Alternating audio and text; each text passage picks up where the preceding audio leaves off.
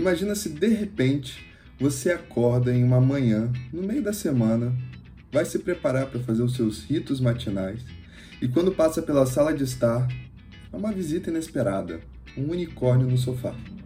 A sensação é estranha. Se por um lado tem, há um espanto em ver ele, por outro parece que tem certa familiaridade nele, como se em algum tempo atrás o nosso eu tivesse o visto e alimentado. Curiosamente também o unicórnio não possui cor. Não é nem um branco ou um transparente, é uma não cor, confortável aos olhos e impossível de explicar. A partir desse dia, o unicórnio nunca mais vai te deixar, vai ser sempre seu companheiro levantando nas manhãs, pensando nos afazeres do dia, mandando mensagens de texto para o amado ou para a amada, estressando-se no trabalho com o chefe ou com os colegas, discutindo política, visitando a família, repousando a sua cabeça no travesseiro para recomeçar o dia de amanhã. Há dias em que esse unicórnio parece estar mais alimentado, ativo, alegre, e há dias que parece que ele está definhando e quase morrendo. Nos dias reluzentes do unicórnio, o amado ou amada correspondeu com o que se esperava dele ou dela. O chefe fez elogios na frente dos companheiros.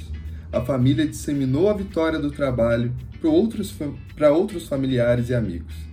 E aquela promoção, aquele aumento, finalmente saiu. Já quando o unicórnio definha, basta imaginar o contrário.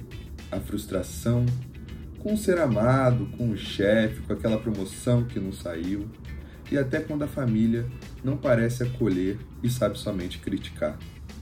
Essa dinâmica, ela não é separada, ela se mescla ao longo da vida. Ou seja, o nosso amigo unicórnio passa por um eterno engordar e emagrecer e definhar. Muitos ignorarão o unicórnio da sala de estar. Contudo, a curiosidade não pode deixar de perguntar: de onde vem esse unicórnio? Para que, que ele está aqui? Em outro instante, pensando sobre esse ser mágico, houve a impressão de que o unicórnio sempre esteve ali, desde a vida intrauterina e talvez até mais alimentado do que hoje. Ele estava também um pouco mais tarde na amamentação, quando ele se alimentava também da mãe, não fisicamente, mas psiquicamente. Nessa época, o nosso eu ainda está se formando, mas o unicórnio já estava lá firme e forte. Quanto mais se acreditava fielmente na simbiose entre mãe e filho, mais o unicórnio crescia, se encantava. Só que diferente da origem do eu, fecundado pelos nossos pais, o unicórnio é uma criação do eu, que ao mesmo tempo recria o eu. Ou seja, ele reage de acordo com os nossos pensamentos, emoções e sentimentos. E a gente reage de acordo com esse ser mágico. Talvez seja por isso que não é possível perceber a cor do unicórnio, pois os aspectos dicotômicos da realidade quando tomada como uma verdade última, são invisíveis aos olhos do fiel.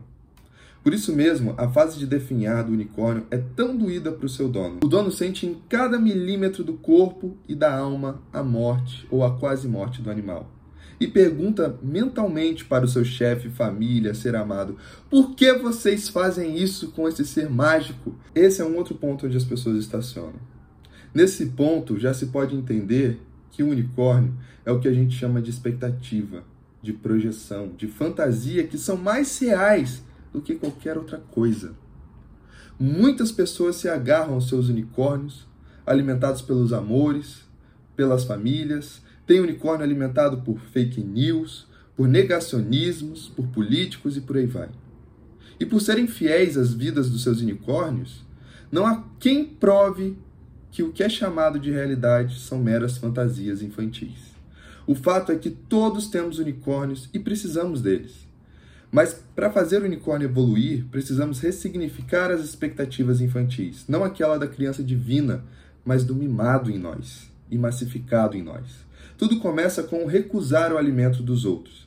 Invariavelmente vai gerar indignação, frustração, vamos culpabilizar os outros e, consequentemente, a falta de alimento dos outros vai fazer o unicórnio morrer. Ele vai renascer, alimentado dessa energia um tanto quanto sombria do dono. Ele nasce Slipnir, a montaria de Odin, um cavalo, um corcel alado negro de oito patas, altamente veloz e destruidor. Muitas pessoas e grandes autores pararam nessa fase, de se recusar a mergulhar ainda mais para saber o que tem lá. E é isso a gente só vai enxergar destruição e perdição. Sleepney é necessário para a gente separar o indivíduo da massa e das expectativas infantis. Esse corcel leva o dono ao fundo do poço. Só que o fundo do poço, ilustrativamente e até simbolicamente, invariavelmente é um vazio químico, berço da enantiodromia.